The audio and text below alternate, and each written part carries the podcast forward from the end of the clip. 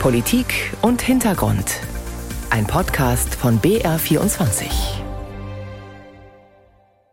Am Mikrofon Ina Kraus. Unsere Themen. In den USA begleiten wir eine Grenzpatrouille an der Grenze nach Mexiko. In Westafrika beobachten wir den Ansehensverlust der Ex-Kolonialmacht Frankreich. Aus der Türkei gibt es berührende Einblicke in den Wahlkampf im Erdbebengebiet. Aber zunächst nach Deutschland. 2020, als der Bundesinnenminister noch Horst Seehofer hieß, wurde heftig über das Thema Rassismus in der Polizei gestritten. Mehrere Chats waren ans Licht gekommen, in denen Polizeibeamte rechtsextremistische und rassistische Einstellungen offenbarten. Seehofer wollte trotzdem keine Rassismusstudie.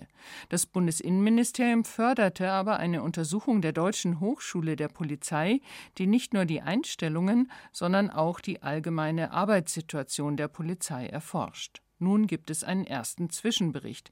Darüber möchte ich mit unserem Hauptstadtkorrespondenten Björn Darke sprechen. Hallo Björn. Hallo aus Berlin. Die Zwischenergebnisse werden ganz unterschiedlich interpretiert. Die einen heben hervor, dass es offenbar gar nicht so schlimm zugeht wie befürchtet.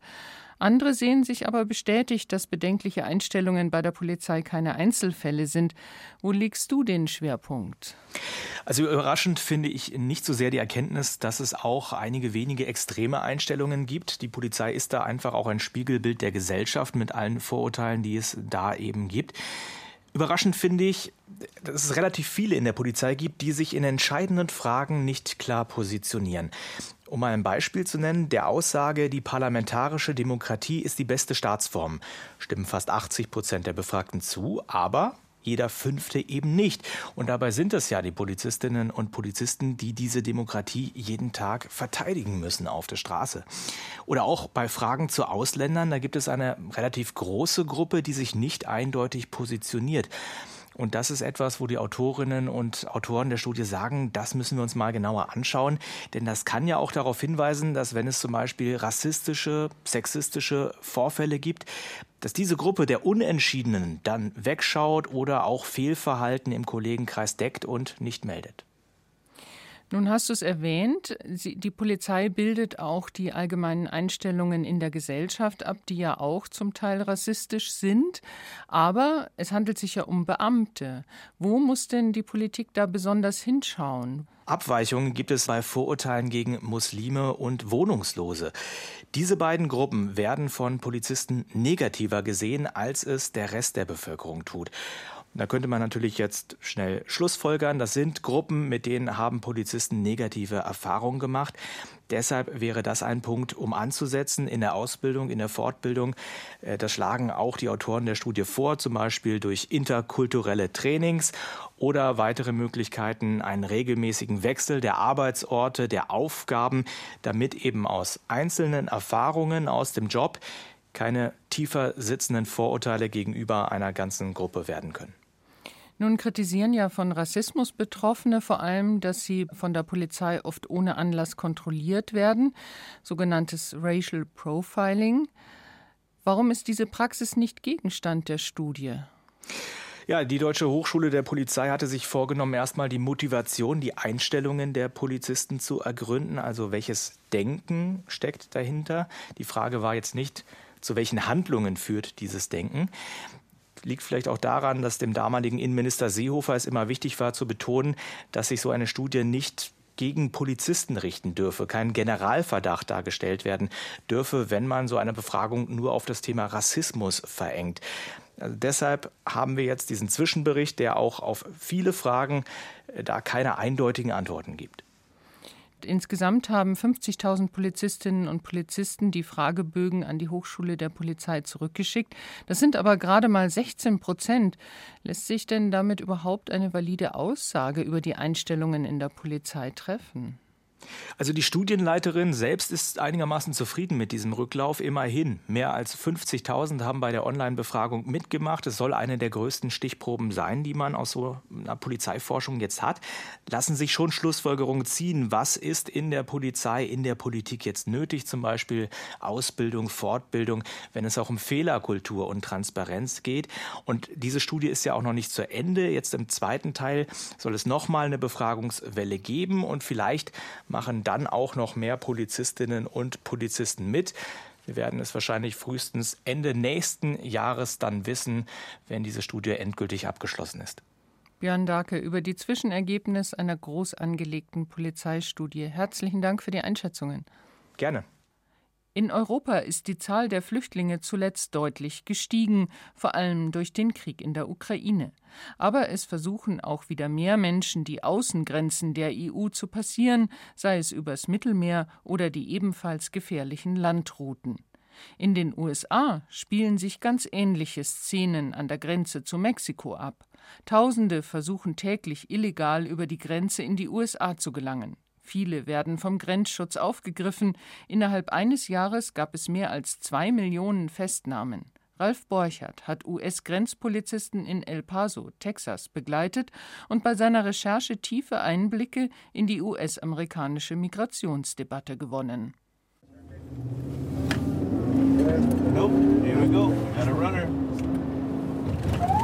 Orlando Marrero gibt Gas und schaltet kurz das Blaulicht ein. Es geht los, da will einer wegrennen, sagt der Grenzpolizist. Der Mann, dem das gilt, rennt noch ein Stück und sieht dann ein, es gibt kein Entkommen. Orlando Marrero bremst den Geländewagen ab, springt mit zwei Kollegen aus dem Auto und ruft auf Spanisch: Auf den Boden, auf den Boden! Die Grenzpolizisten tasten den Mann ab, ob er eine Waffe trägt, erklären ihm, dass er Handy, Geldbörse und alles andere, was er bei sich hat, in einen durchsichtigen Plastiksack stecken muss. Auch seinen Gürtel und die Schuhbänder. Aus Sicherheitsgründen, selbst mit Schuhbändern, sollen Migranten schon versucht haben, Grenzbeamte zu attackieren oder sich selbst etwas anzutun. Dieser Mann, Ende 30, ist völlig friedlich. Ich komme aus Oaxaca, Mexiko. Ich heiße Epifanio. Ich war drei Tage lang von Oaxaca aus unterwegs, vor allem mit dem Bus, dann zu Fuß über die Grenze. Es ist das zweite Mal, dass ich es versuche und dass sie mich erwischen. Einmal hat ihn die Grenzpolizei also schon abgeschoben, zurück nach Mexiko. Was ist sein Ziel? Ich will arbeiten, wo auch immer in den USA, egal in welchem Bundesstaat, damit ich leben kann und meine Familie leben kann. Wir sind arm in Oaxaca. Es ist schwer dort. Aber es ist auch hier nicht leicht. Es ist ein ganz normaler Morgen an der Grenze der USA zu Mexiko wenige Kilometer westlich der Stadt El Paso in Texas. Der Grenzzaun aus rostbraunen, massiven Metallstäben ist hier bis zu neun Meter hoch. Auf der Weiterfahrt durch die wüstenähnliche Landschaft sagt Orlando Marrero zum Fall Epifanio, jeder Fall wird einzeln bewertet. Wir müssen erst seine Daten in unser Computersystem eingeben. Erst nach dem Abgleich wissen wir, ist er schon einmal, vielleicht sogar mehrfach aufgegriffen worden? Hat er einen kriminellen Hintergrund? Gibt es einen Asylantrag? Erst danach können wir ihn in das richtige Immigrationsverfahren einordnen. Täglich versuchen allein in der Gegend um El Paso bis zu 2000 Migranten über die Grenze zu kommen. Viele haben einen monatelangen Fußmarsch aus Ländern wie Venezuela hinter sich. Oft mussten sie Menschenhändlern umgerechnet mehrere tausend Euro bezahlen. Die US-Grenzschützer schieben die meisten Migranten umgehend wieder nach Mexiko ab. Derzeit noch aufgrund einer Regelung aus der Zeit der Corona-Pandemie, von Donald Trump eingeführt, von Joe Biden zunächst beibehalten. Im Mai soll die Regelung auslaufen. Dann will Präsident Biden das Asylrecht anderweitig verschärfen. The United States has a history of also Professor Josiah Hyman forscht seit 30 Jahren an der University of Texas in El Paso zum Thema Migration. Die hohen Zahlen der vergangenen Monate begründet er zum einen mit der Lage in den Herkunftsländern, Armut, Gewalt, politische Verfolgung, zum anderen mit einer Art Rückstau durch die Corona-Pandemie. Josiah Hyman kritisiert nicht nur die migrationsfeindliche Rhetorik von Donald Trump und anderen Republikanern, sondern auch die neuen Maßnahmen, die die Demokraten unter Joe Biden angekündigt haben. Dazu gehören die Vereinbarungen, die Präsident Biden mit Mexiko getroffen hat. Zwar ist nicht alles öffentlich geworden, doch das Ganze erinnert ihn an den Türkei-Deal von Angela Merkel während der Flüchtlingskrise 2015. Damals wurde, vereinfacht gesagt, die Türkei dafür bezahlt, Migranten aufzuhalten. Das entspricht in vielem dem, was mit Mexiko passiert. Eine interessante Entwicklung. Länder wie die Türkei, Marokko und Mexiko, das sind mittlere Länder, die die schmutzige Arbeit erledigen sollen, Migranten zurückzuhalten. Eigentlich hatte Joe Biden zum Amtsantritt eine humanere Einwanderungspolitik versprochen.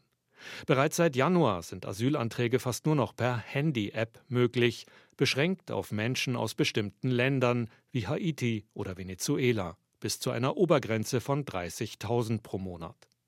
Dazu kommen soll die Regel, dass all diejenigen sofort abgeschoben werden können, die auf dem Weg in die USA ein Transitland passiert haben, wo sie ebenfalls einen Asylantrag hätten stellen können. Eine solche Drittstaatenregelung würde die Aussicht auf Asyl in den USA erheblich einschränken. It's not honest at all. I mean, they're they're deathly afraid of the political das ist überhaupt nicht ehrlich. Die beiden Leute haben eindeutig Angst vor der politischen Symbolkraft des Themas. Grundsätzlich ist die Haltung der US-Bevölkerung geteilt, 50 zu 50.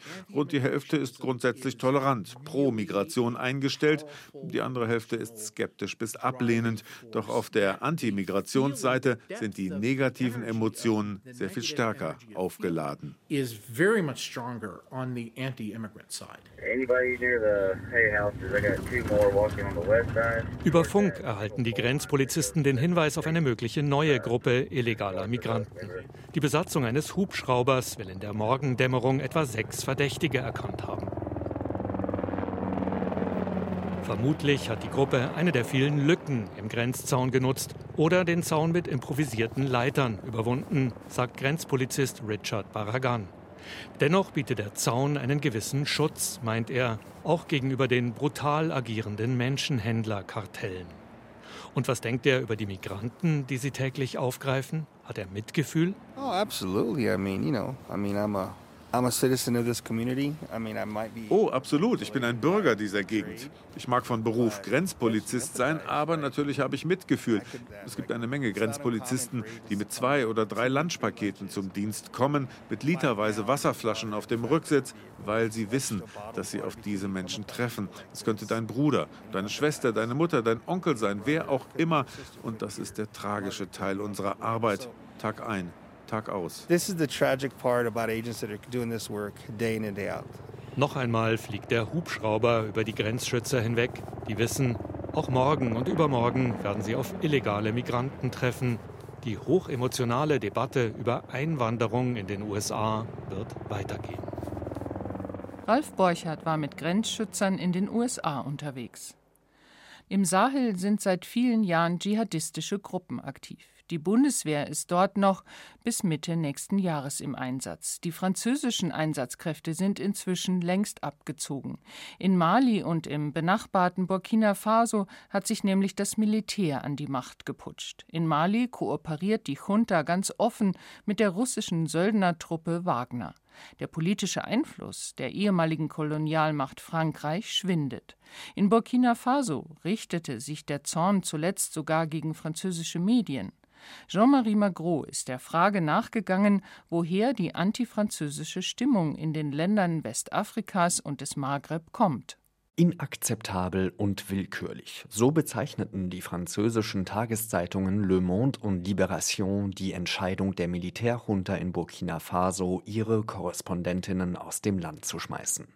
Die Regierung in Ouagadougou schränkt damit erneut die Freiheit französischer Medien ein. Vor einigen Monaten schaltete sie den Sender Radio France International ab, vergangene Woche den TV-Sender France 24. Es hilft, das Vorgehen als Teil eines größeren Bildes Bildes zu sehen. Ein Bild, das man mit dem Absturz Frankreichs in Afrika überschreiben könnte. Seit 2018 waren französische Soldaten im Rahmen der Barkhane-Mission in Burkina Faso stationiert, um islamistische Terroristen zu verdrängen. Aber noch immer kontrollieren die Dschihadisten rund 40 Prozent des Landes. Empörung darüber auf den Straßen Ouagadougous. Wir können einfach nicht verstehen, dass eine Mission wie Barkhane auf unserem Boden aktiv ist und trotzdem das Morden durch bewaffnete Terroristen weitergeht.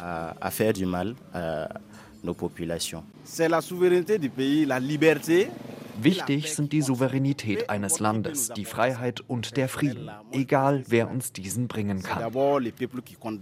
Egal wer, notfalls auch die Söldner der russischen Wagner-Truppe. Burkina Fasos Regierung dementiert noch immer, mit dieser zusammenzuarbeiten, aber viele Menschen hier gehen davon aus, dass sie bereits auf ihrem Boden kämpfen. In Mali tun sie das ganz offiziell, beauftragt von der Militärregierung in Bamako. Sowohl aus Burkina Faso als auch aus Mali hat Frankreich seine Soldaten inzwischen abgezogen. Oder, wie es der Politikanalyst Mohamed Ibrahim Yattara ausdrückt, ich bin Pragmatiker. Für mich spielt es keine Rolle, ob eine Katze schwarz oder weiß ist. Hauptsache, sie fängt eine Maus. Wenn wir also Partner finden, egal aus welchem Land, um den Terrorismus zu bekämpfen, dann gerne her damit. Es ist eine Entwicklung im Gange, die viele in Paris besorgt. Doch viele in den ehemaligen Kolonien, sei es im Sahel oder Maghreb, wollen gar nichts mehr von den Franzosen wissen. Der marokkanische Politologe Rachid Toutou. France has failed since independence. Frankreich hat seit den Unabhängigkeiten in den 60ern versagt. Schauen Sie sich alle französischen Ex-Kolonien an. Diese sind nur gering entwickelt. Nehmen Sie die dortigen Bildungssysteme. Es sind die schlechtesten auf der ganzen Welt. Frankreich sollte sich was schämen. Es schaut auf seine Interessen. Es beutet die Ressourcen Afrikas aus.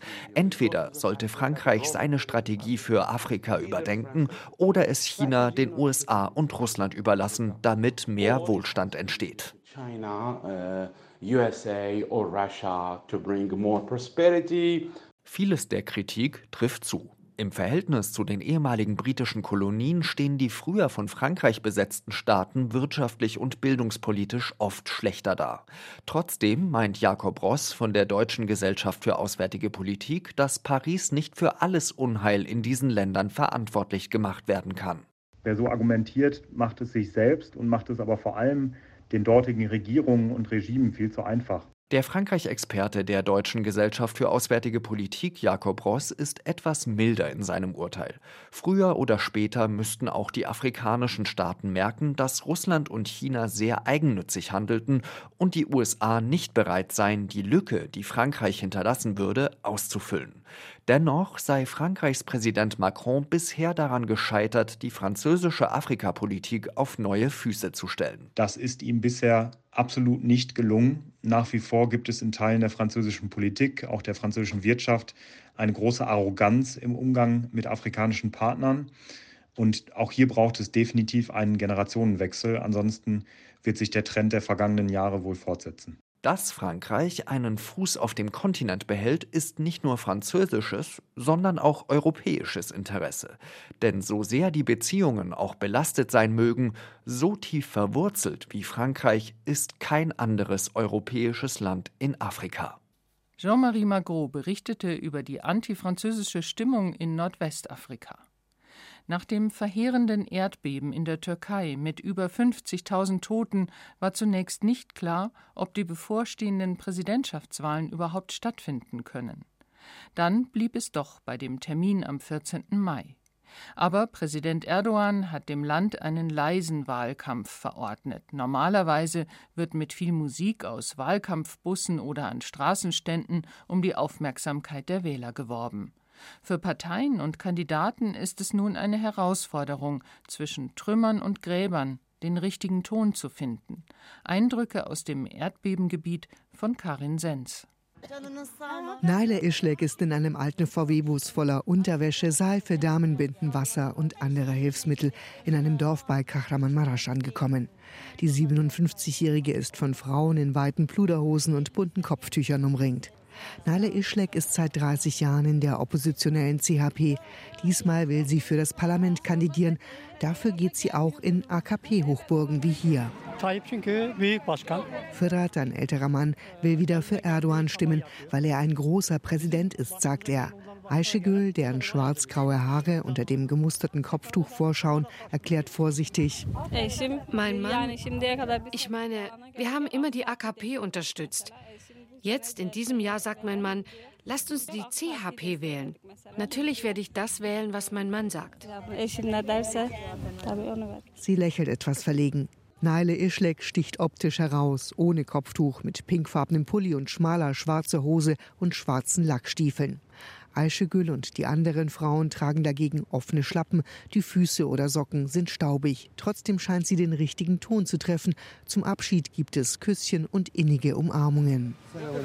Gut 150 Kilometer weiter ist Yunus Darbash auf Wahlkampftour in Adiyaman, ebenfalls eine AKP-Hochburg. Dabasch ist von der AKP. In schwarzer Lederjacke und weißem Hemd läuft er über den kleinen Bazar, der nach dem Erdbeben wieder offen ist. Er stellt sich vor, schüttelt Hände, fragt einen Händler auf einem kleinen Hocker, der Tabak auf einem provisorischen Tisch anbietet, wie er nach dem Erdbeben zurechtkommt. Der fragt zurück, von welcher Partei Dabasch ist. Erst reagiert der Tabakhändler höflich auf die Antwort AKP. Gott möge seine Arbeit segnen, meint er. Dann legt er nach. Er fängt an, auf Präsident Erdogan zu schimpfen. Dabasch verabschiedet sich höflich und erklärt danach. Die Auswirkungen des Erdbebens sind hier immens. Darum kochen die Emotionen der Leute auch hoch. In jedem Haus liegt ein Toter. Mindestens ein Toter.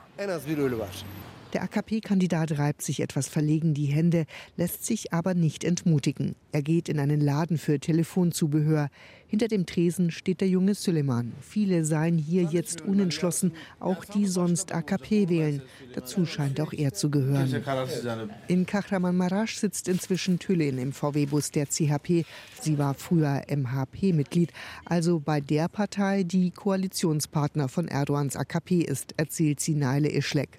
Jetzt unterschreibt die 50-Jährige einen Mitgliedsantrag bei der Oppositionspartei.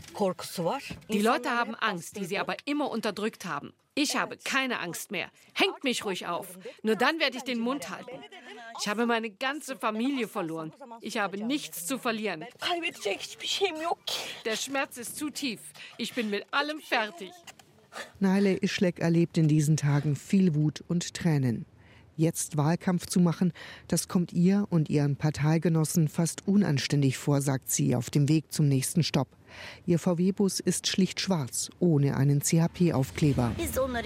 Wir leisten tagsüber Hilfe und am Abend gehen wir zu ihnen in die Zelte und trinken eine Tasse Tee. Später reden wir dann vielleicht mit ihnen auch über Politik. Aber im Moment können wir das unter den Umständen nicht machen. Yunus Darbash dient der AKP schon lange, erzählt er. Manches sehe er kritisch und würde das auch offen sagen. Trotzdem steht er voll hinter Erdogan. Er weiß. Es wird spannend zwischen der AKP und der Opposition bei dieser Wahl. Aber die AKP und Tayyip Erdogan, unser Präsident, werden gewinnen. Der Präsident scheint seinen siegessicheren Anhänger im Blick zu haben. An einem Gebäude gegenüber der AKP-Parteizentrale prangt ein riesiges Erdogan-Transparent. Nur ein paar Häuser weiter ist einer der schlimmsten Schauplätze dieses Erdbebens. In den Trümmern eines Hotels starb ein ganzes Jugendvolleyballteam. 25 Kinder und ihre Betreuer. Mit dieser eindrücklichen Reportage von Karin Sens über einen Wahlkampf zwischen Trümmern und Gräbern geht Politik und Hintergrund zu Ende. Am Mikrofon verabschiedet sich Ina Kraus.